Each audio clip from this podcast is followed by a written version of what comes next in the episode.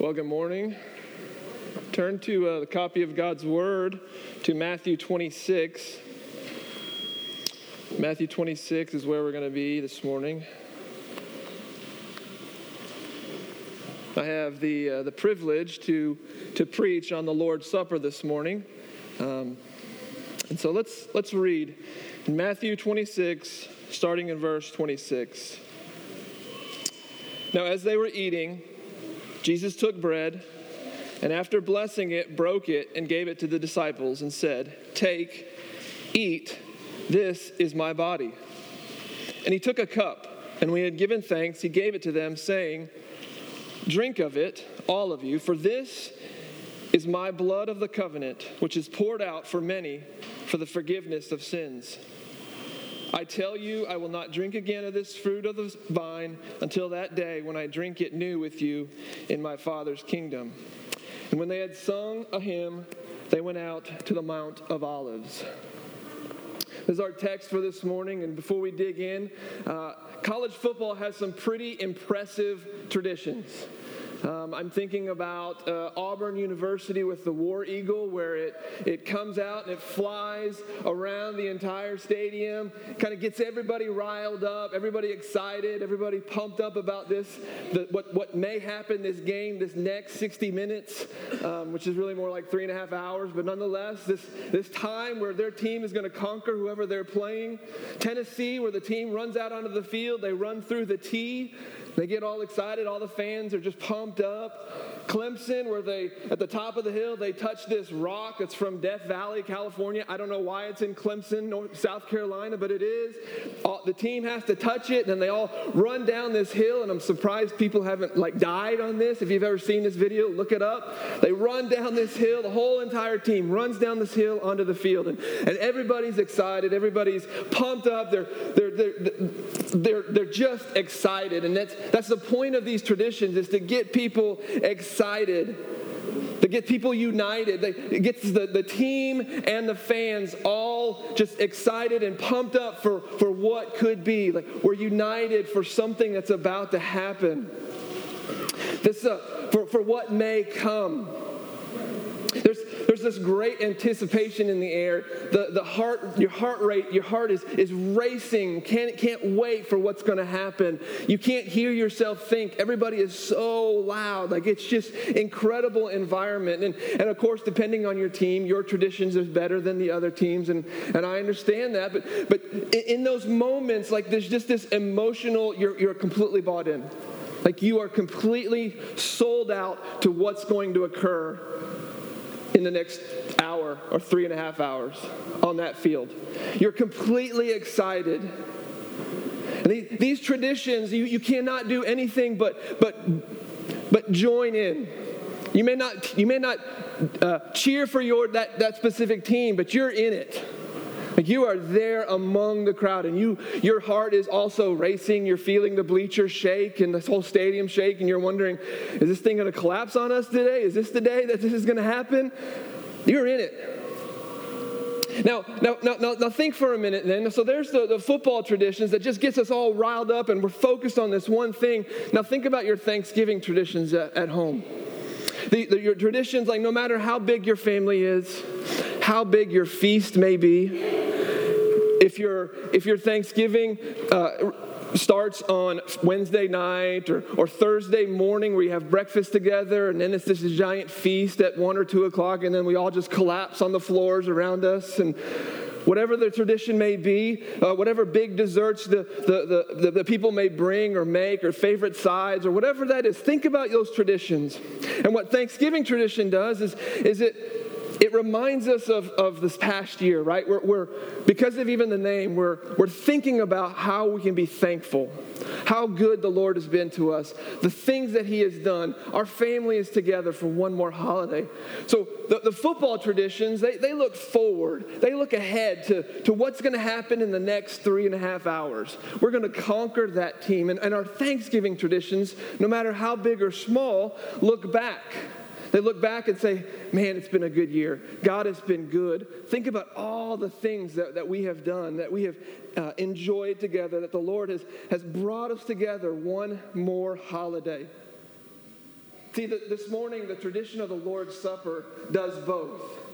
It gets us fully engaged, it grabs us fully all of our emotion can be engaged in this one tradition where we, we look forward we look ahead to what could be to our to our final celebration with jesus but we also look behind and we look at what jesus has done for us on the cross we're reminded of his death this morning and as we celebrate the lord's supper it has the power to, to create that, that emotional bond, that, that unity that you and I can experience, just like the, the football traditions. And, and then it also has that, that closeness and that, that family intimacy and that, that reminder of how good the Lord has been to us that Thanksgiving traditions can bring. The, the Lord's Supper is a tradition unlike any other tradition or ceremony. It's, it's founded on, on, on the most important meal in history. As we, as we celebrate it together, we're reminded of this meal that Jesus is, is engaged in, is in, encountering even now as we read in Matthew 26. It's more than, it's more than just a trivial ceremony that we, we partake in. It's more than just juice or, or wine and, and bread. It's more than that, it's far more important than that. It's, the supper is the mark in history where, where history moves towards, towards being changed forever. This, this supper that we get to partake in this morning is a reminder of how history changed forever. This, this moment in Scripture that, that Matthew records and Mark records and, and Luke records and, and Paul references in, in 1 Corinthians, this moment is a moment pointing to the cross. This moment is, is, is a moment pointing to the cross and where Jesus is, will die for the sins of the world. That he will die. It is, it is the very death that Jesus is, is, is certain of, he sees, he knows, it is inevitable for him. This very death that later on in this evening in Matthew, he is praying in a garden and he's praying so, so fervently and pleading with God that he is sweating blood from his head. This, this, this same death that, that he is asking God to remove from him.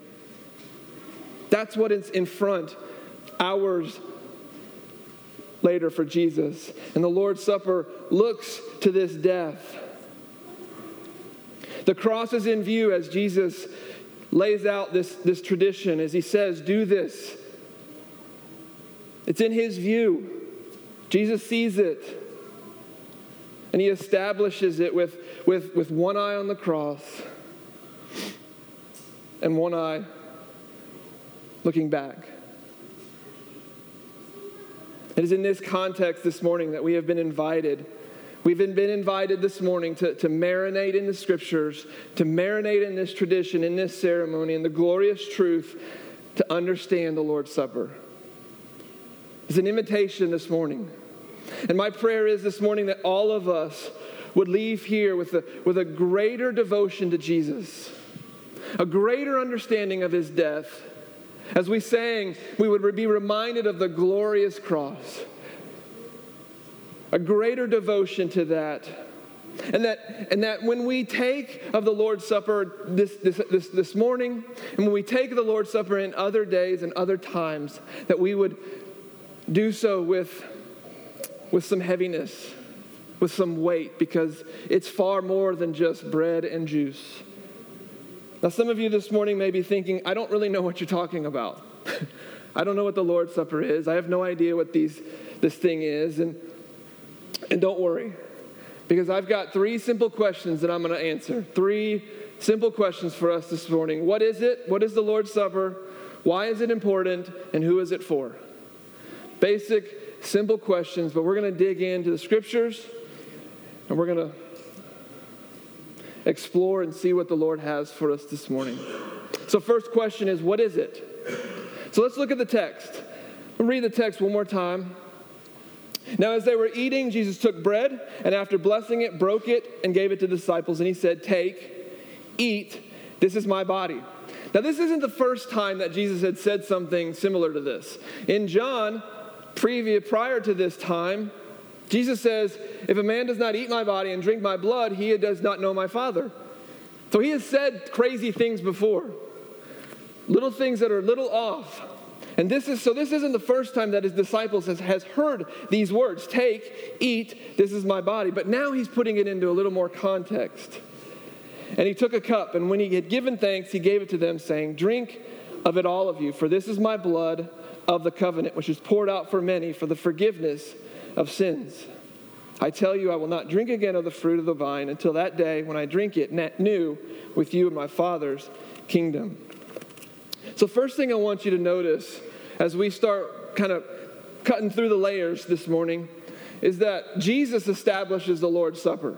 That this is, this is established by, by Jesus. This was not created by, uh, by the Roman Catholic Church. It was not started by Paul. It was not started by Peter, by the Pope, by anybody else. It was established by Jesus. Jesus set this tradition up, He has established it.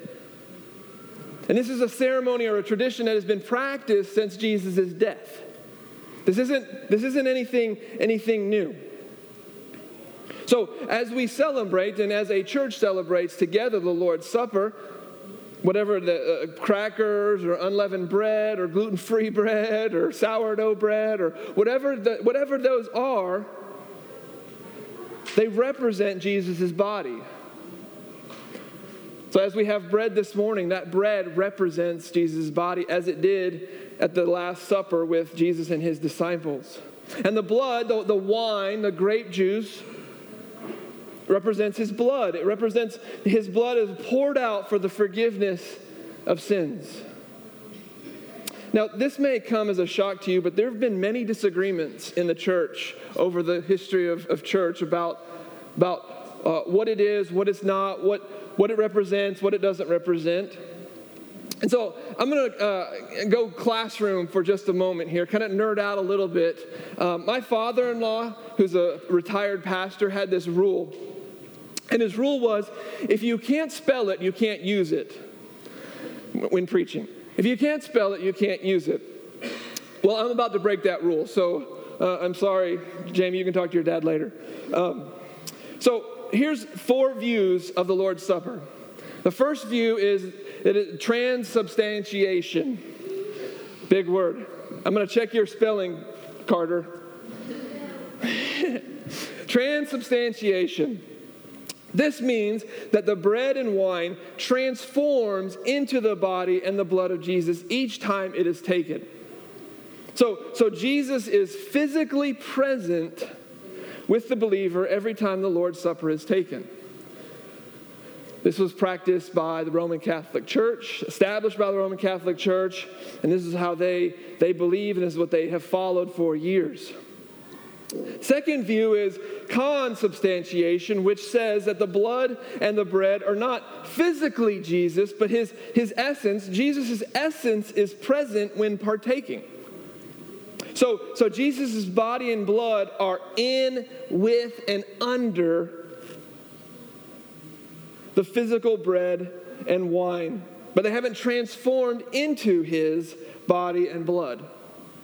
Now, this was, this is adopted by the Lutheran Church, and Martin Luther actually uh, coined this or brought this to, because he believed this so much so that he could continue to have a high view of the sacraments, which is what the Lord's Supper is a sacrament, but, but still be able to rail against the teachings of the Roman Catholic Church.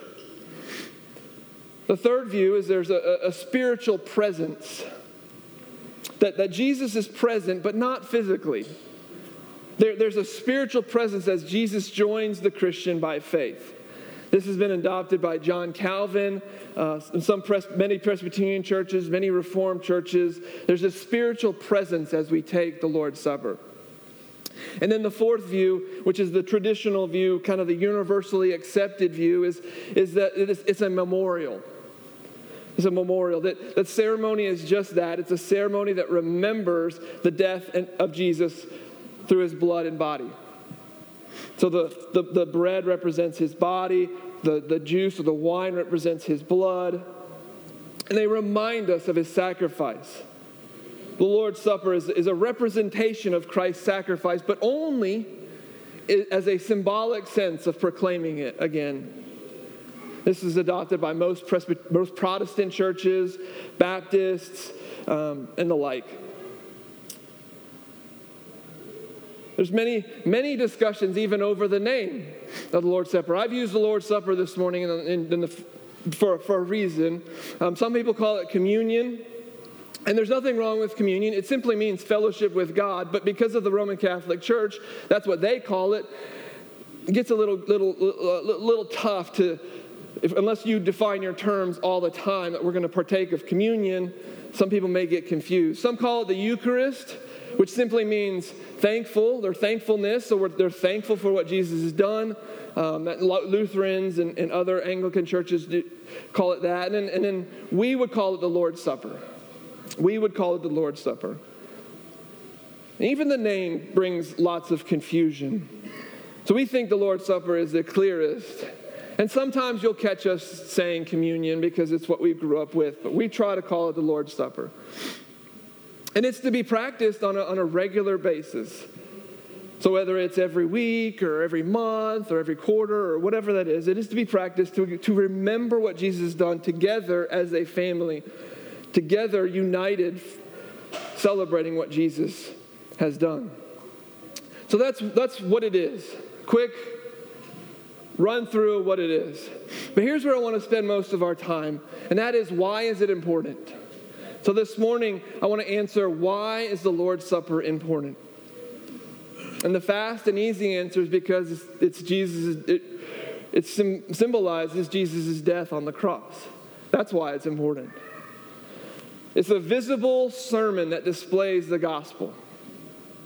It is important enough to be repeated regularly.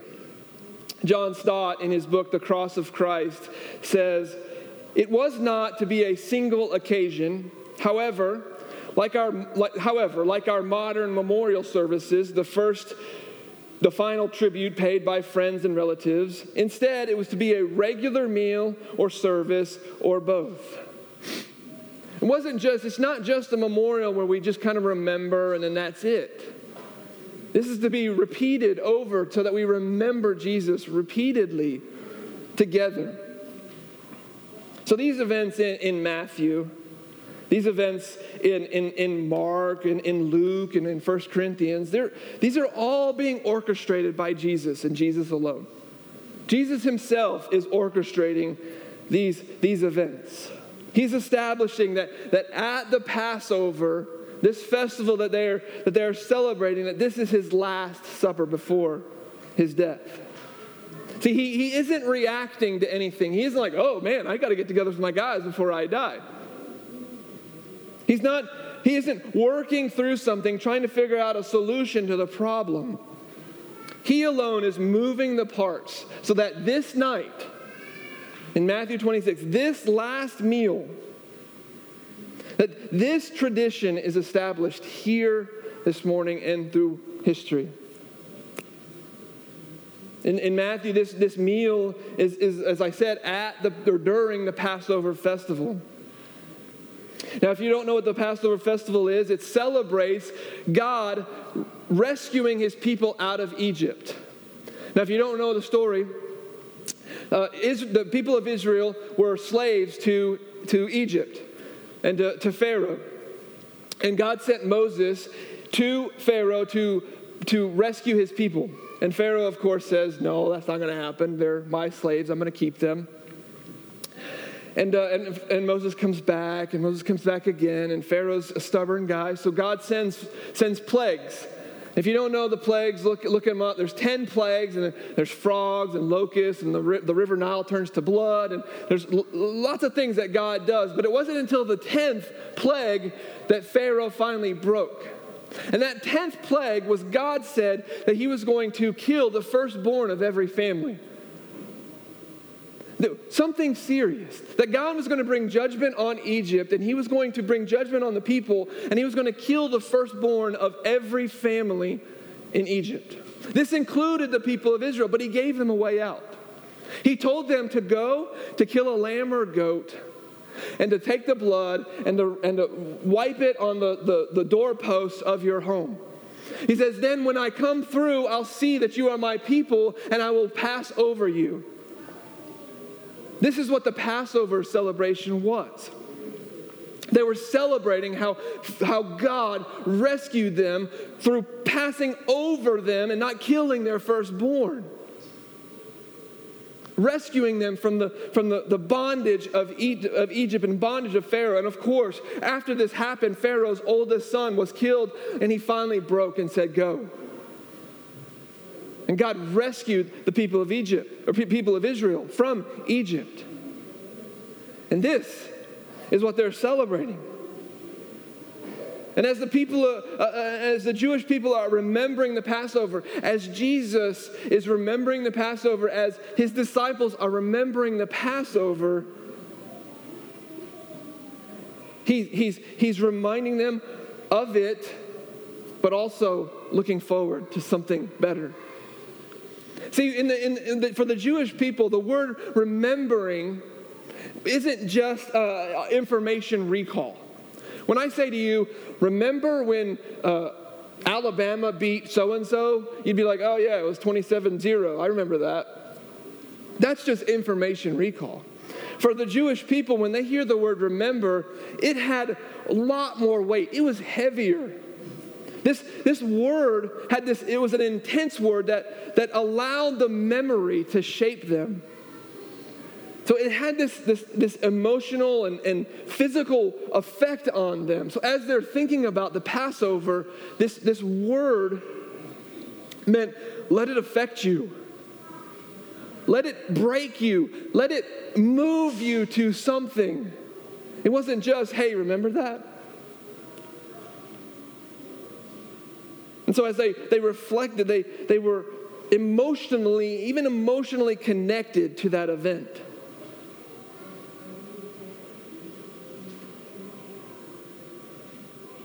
So this morning, when we partake of the Lord's Supper, we are told to remember and not just remember the information, but to be moved by it. And it is in this context of remembering that Jesus is, is remembering the, the Passover. He's remembering saving the, Israel, the people of Israel. He's remembering. But he's also looking forward, he's looking ahead to be that final Passover lamb. See, this, this isn't just any meal. This isn't just a, a, a, dinner that he had with a bunch of friends. This is, this is becoming the last Passover. This is, this is why Luke records in, in, in, Luke 22, he, he adds, Do this in remembrance of me. Paul in 1 Corinthians references also, he says, Do this in remembrance of me.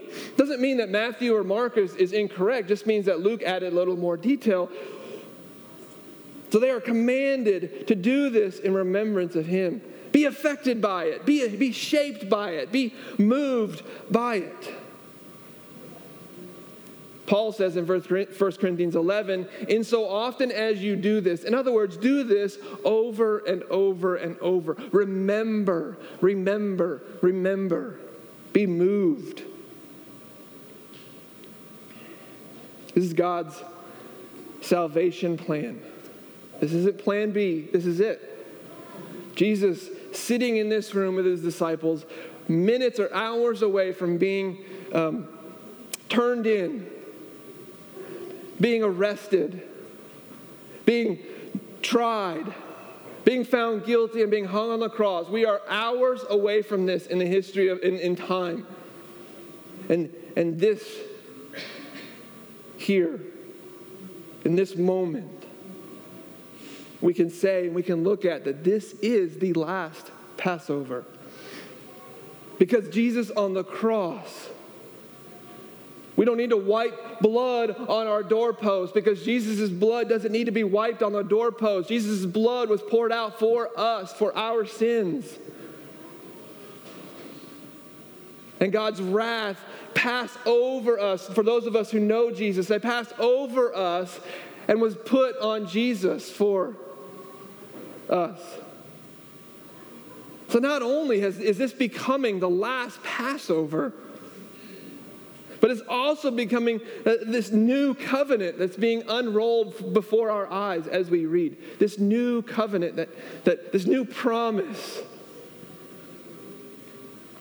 See, before Moses even went to, to Pharaoh to get his people, God made a promise with him.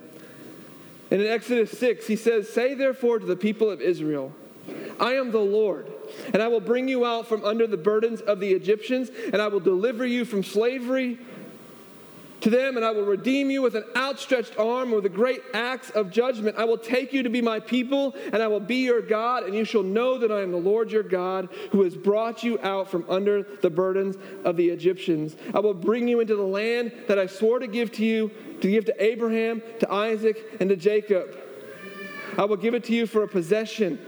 I am the Lord. All of this is made possible, not just through Moses and through Moses' obedience, but now through Jesus. That covenant was made with Moses.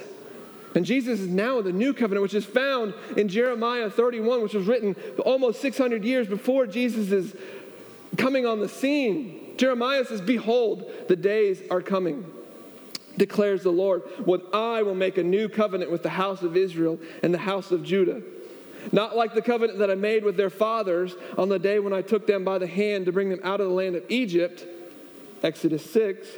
My covenant that they broke, though I was their husband, declares the Lord. For this is the covenant that I will make with the house of Israel after those days, declares the Lord. I will put my my law within them, and I will write it on their hearts, and I will be their God, and they shall be my people.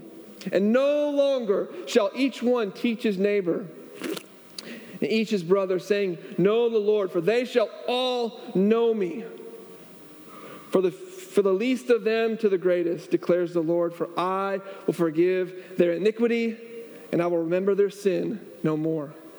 That happens through Jesus. And that was written 600 years before Jesus even came on the scene. Jesus is putting an end to the Passover. And he's creating a new covenant just in this meal this morning in Matthew 26. But he's not doing this by his life. He's not, he's not doing this by his teaching. He's not doing this by anything else but by his death. By his death alone. Again, John Stott says, The bread did not stand for his living body as he reclined with them at the table, but for his body as it was shortly to be given for them in death. Similarly, the wine did not stand for his blood as it flowed in his veins while he spoke to them, but for his blood, which was shortly to be poured out for them in death. See, Jesus' death is what we focus on. We focus our eyes on when we celebrate and partake of the Lord's Supper. As Jesus is looking forward, and I don't mean looking forward in an exciting way, he's, he's looking forward to his death. He's looking back to how he saved the people of Israel. Is in the same manner that you and I must do. See, we, we look back at the cross. We look back at what Jesus has done. We look back at the glorious, grace filled cross but we also look forward. We also look forward. See, the death of Jesus rescued us. It freed us from our sin. It freed us from, from having to, to be punished for our sin, from the wrath that God was going to pour out on us. He poured out on Jesus. But we also look forward. We also look forward to this final celebration that God promises us, which is why Jesus says in Matthew 26, Verse 29 I tell you, I will not drink again of this fruit of the vine until that day when I drink it new with you in my Father's kingdom. See, this, this death, Jesus' death, and this celebration, this, this death on the cross saved us from the control of sin. This death, as, as I've said, is, is, is moments away, changes history forever. And this, this makes the Last Supper the most important meal in history. And it also makes the Lord's Supper an act of worship, an opportunity to worship, an invitation to worship this morning. See, the cross is the most meaningful expression of God's love. There isn't anything more meaningful and, and heavy and true and weighty than the cross of Jesus. And we are reminded of it every time we partake of the Lord's Supper. To the Lord, the Last Supper with his disciples will, will quickly become the last Passover. Because as I stated, Jesus is the pure lamb. He is that lamb who takes away the sins of the world. We are saved from God's wrath for eternity not for a time, but forever because of Jesus' blood. Do you, do you see that? Charles Spurgeon uses an analogy. He says, he says the Lord's Supper is like, like glasses, like spectacles is the term he uses. He says, he says, we don't just look at the glasses, like we just don't look at them, we look through them. And this Lord's Supper, this tradition is for us to look through to look through, to see the death, to see the grace, to see the love that Jesus has for you and for me. Do you see Jesus' death as you see the juice, see the wine, and see the bread?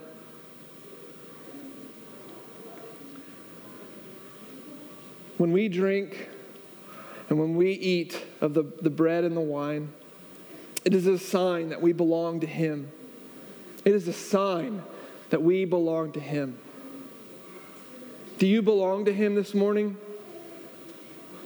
This, as baptism is, Brad talked about last, last week, the Lord's Supper is an outward display that you belong to Jesus.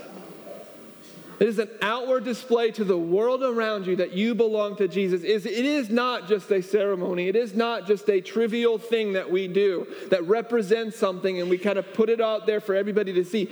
You are proclaiming to the people around you that you belong to Jesus. That's the Lord's Supper is. And that's why it's so important. It is a proclamation to one another every day.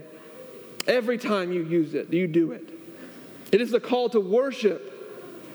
It is a display of grace, and it strengthens our faith. It strengthens our faith. Even this small thing strengthens our faith because we are reminded of the promises of God and how He's made all His promises and He will continue to make and keep His promises. Not because He's good or not because He can or He's, he's, he's able, because that's who He is. Because it's His character. That's what He does.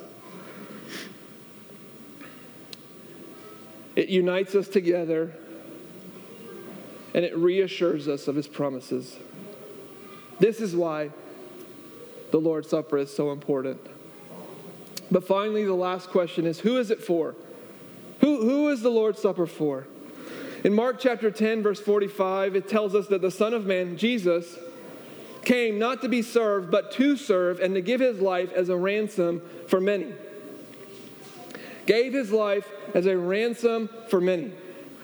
1 Corinthians uh, 11, Paul repeats Jesus' words to teach to the church at Corinth the Lord's Supper, how to appropriately practice the Lord's Supper. But, but earlier in, in, in, in uh, 1 Corinthians in chapter 9, he says, I have become all things to all people that by all means I may save some. I do it all for the sake of the gospel, that I may share with them in its blessings. All and some. All and some. And Jesus came not to serve, not to be served, but to serve, to give his life as a ransom for many. I mention these because the Lord's table, the table, the Lord's supper, this table is open to all who would repent of their sins and believe in Jesus as Lord and Savior. In other words, it's open for sinners. The Lord's Supper is for sinners like you and like me. It is for white and it is for black. It is for big. It is for small. It is for rich. It is for poor. It is for English. It is for Latino. It is for good. It is for bad. It is for all sinners. all sinners. 1 Corinthians chapter 10 verse 17 because there is one bread that is Jesus we who are many are one body for we all partake of that one bread. We're all one body. Anyone the Lord's Supper is for sinners. See there's there's this there's an invitation this morning. There is an invitation for you this morning. Come to the table. Join us this morning. Proclaim that Jesus is Lord. Celebrate his death, the Passover lamb. And looking forward to that final banquet that we have one day. Imagine for a moment that you've been invited to a family meal. You ask, What, what, what can I bring? I'm really good at making melt in your mouth buttery rolls. Can I bring those? And the host says, No. No, I've, I've got, I've taken care of everything for that dinner. Mean, he, he goes on to say that, that I've been planning this event for a very long time. You see, the host begins to tell you that, that days ago I picked out the food that we'd be eating. I picked out this, this feast is going to be like, like nothing you've ever had. It's going to fill you like nothing you've, you've ever tried. Your belly is going to be full for days, and you're going to love every bit of it. And, and days before that, I, I picked out the clothing that you'd be wearing. And, and days before that, I decided when the party was going to happen. And, and days before that, I, I even picked out the songs that we would be singing. Every detail has been decided. I've put this together for you with, with you in mind. All you need to do is join me. And I wonder, I wonder how many of us would accept that invitation. Like, if we're being honest, how many of us would accept that invitation? Or would we say, whoa, that guy's a little weird? Like, that's a little strange. He had this in mind for a really long time. I wonder. But see, this morning you are being invited to, to, to join Jesus at, at, a, at a meal this morning, at a, at, a, at, a, at a feast this morning. You've been invited to this dinner unlike anything you've ever, ever experienced. And we're not, we're not there yet, but one day it's going to come. One day that, that party is going to happen where everything has been made with you in mind. One day it's going to happen. This morning is, is, is, is, isn't that meal, this is a snack at best. But it is a snack that gives us a glimpse of what's to come. Looking back at what Jesus has done, but looking ahead at what, he, what we're going to join in with. My granddad had has uh, once received a letter from President Ronald Reagan, and I don't, I don't, I never read it. I don't, I don't know, but he treasured it. Not because of who he was, not because he was a Republican, or, but because it was the president. And the president signed it. I think he typed it, or somebody typed it, and he stamped, whatever. But he, he loved that letter. In fact, I have it somewhere, and I don't know where it is. So, uh, fail, grandson fail. But see, he, he, he treasured it. He even had the presidential stamps on it. Like, it, it's pretty cool. But see, this, this table this morning, this, this time that we get to celebrate the Lord's Supper, this is like a beautiful invitation that we receive in the mail from, from a king or from the president. We don't know why. We don't know really what it says inside, but it's beautiful and it's exciting to open. It's got silk on the inside and it is just, it's glorious. This is an invitation to you this morning to join the king, to join the president. And every time we practice, we get another invitation. Every time we get to join him this morning and celebrate what he has done. But this comes with a warning. These words come with a warning this morning. 1 Corinthians 11, Paul gives us a warning. He says, Whoever therefore eats the bread or drinks the cup of the Lord in an unworthy manner will be guilty concerning the body and blood of the Lord. Let a person examine himself then, and so eat of the bread and drink of the cup. For anyone who eats and drinks without discerning the body eats and drinks judgment on himself. Examine your hearts this morning. Examine your hearts this morning. Look inside. What are your intentions? What do you hope to uh, achieve or receive from this? Because there's nothing magical about the bread or the juice or the wine. But remember, the Lord's Supper is for sinners. So don't judge yourself and burden yourself. That is not gospel. Don't say you're not worthy because none of us are worthy. But examine your hearts, examine those intentions. It does not save you. This, this bread and this wine does not save you. Jesus saves you. It does not shed more grace upon your life. Jesus has already done that. It does not bless you more. Jesus has already blessed you. These are just these are symbols, representations, a display, an outward display of what Jesus has done. So examine your hearts this morning. If you're not a Christian, if you have no idea what I've been talking about, but you want to know more, you can, you can know more this morning. There's an opportunity, there's an invitation for you this morning to repent of your sins and believe that Jesus is Savior and Lord. He died for your sins. He died for your sins and He died for my sins. He died for our sins. He died for you, and He is inviting you this morning to join Him. He's inviting you this morning to join Him. I'm going to call the band up. Band, you guys come on up and you guys can partake of the Lord's Supper before you get up here. And after we take the Lord's Supper, we're going to sing a song. And this song is, is uh, entitled How Sweet and Awful is the Place. It's a song we've never done before, but I want to read. I'd like to, to read the lyrics to you as, as they get up on stage. I want you to, to hear, and uh, Stephanie, if you'd throw them up on the screen too, you guys can read along and listen and think and hear and ponder these words. It, it points us to, to the love of Jesus it points us to that invitation, but it also points us to that glorious celebration one day. Old, old hymn written by Isaac Watts.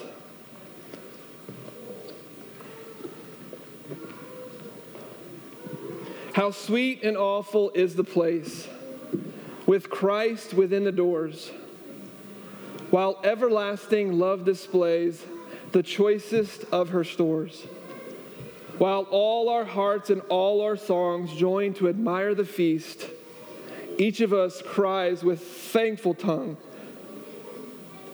Lord, why was I a guest? Why was I made to hear thy voice and enter while there's room? When thousands make a wretched choice and rather starve than come. 'Twas the same love that spread the feast that sweetly drew us in else we had still refused to taste and perished in our sin. Pity the nations, O our God. Constrain the earth to come. Send thy victorious word abroad and bring the strangers home. We long to see thy churches full, that all the chosen race may with one voice and heart and soul sing thy redeeming grace. Church, we have an invitation this morning to join Jesus, to celebrate, proclaim his death, proclaim his life, and proclaim what he is doing even this morning. The table is open. Come and celebrate with us this morning.